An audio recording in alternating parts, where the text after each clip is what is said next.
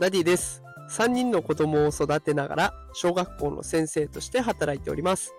このテクラジでは AI や NFT といった最新テクノロジーの情報を毎日お届けしております。さあ今日のテーマは AI 関連の仕事に就けば給料が77%も上がるという現実というテーマでお送りしていきます。さあ今日はね AI 関連の仕事のお給料のことについて紹介をしていきたいと思います。今回はビズレポートというところが出した報告書がね、すっごい興味深い内容だったんですね。で、こちら全部ね、英語で書かれておりましたので、ざっくりね、内容をまとめて紹介していきたいと思います。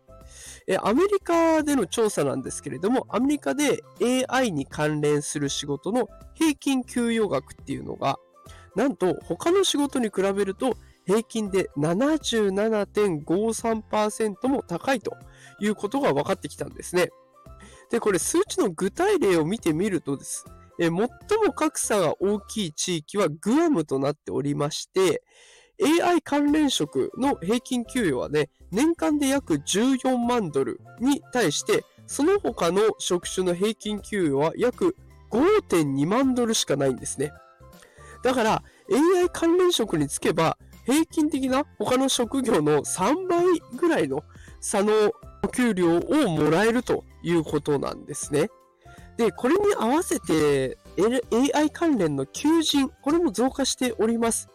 で、こちらなんでそんなことが言えるかっていうと、 LinkedIn っていうところが出した報告書に書かれていたんですね。で、この LinkedIn って何かっていうと、ななんて言うんですかね、大人の人脈構築サービスみたいな感じですね。でそこの LinkedIn っていうところに、え使っている人がそれぞれね、経歴、まあ、履歴書みたいなものを載せておくと。そうすると、あ、この人いいな、ちょっと連絡取ってみようみたいな感じで、どんどんどんどん人脈の輪が広がってくるというものになってるんですね。で、そこの中の報告書に、なんと、求人サイト、えー、アメリカの求人サイサイトのインディードさんは、生成 AI 関連の求人がここ1年で5倍近く増えたっていうことを伝えています。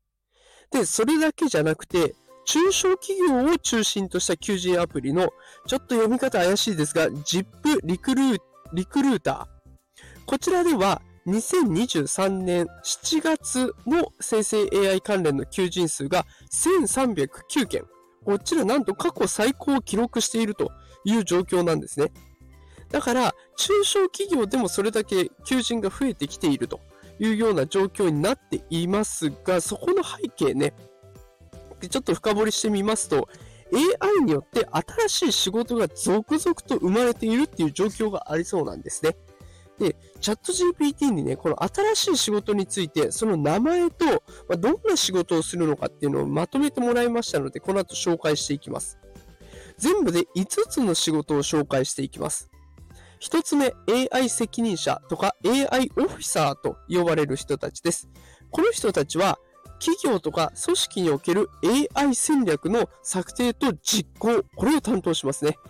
AI プロジェクトの監督とかチーム管理、そして企業の AI 化を推進する責任を持つという、まあ、リーダー的存在です。で、二つ目が実動部隊である AI エンジニア。AI 技術の開発と実装に集中します。プログラミングとか機械学習モデルの設計、あとはデータの収集とか処理、うん、そういったことがお仕事になっていきます。で、三つ目、ここからもう聞き慣れない言葉がいっぱい出てきます。AI スペシャリスト。これは AI に関連する特定の分野や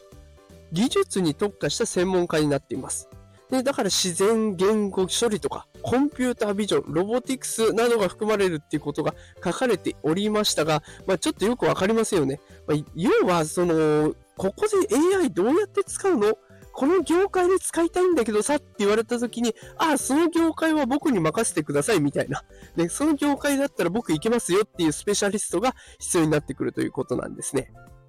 で、4つ目、AI アドバイザーです。組織に対して AI に関する助言とか指導を行っていきます。で、ビジネスプロセスへの AI の適用の方法だったり、リスクを評価していったりとか、AI 技術の選択に関するアドバイスなどが含まれていきます。まあ、こう仕事をしていく上で AI 入れたいんだけど、こっちとこっちどっちがいいと思いますか？みたいな。で、そんな質問に答えてくれる人なんですね。で、5つ目、AI データサイエンティストになっています。難しいカタカナがすごいいっぱい出てきます。データ分析と機械学習を組み合わせて、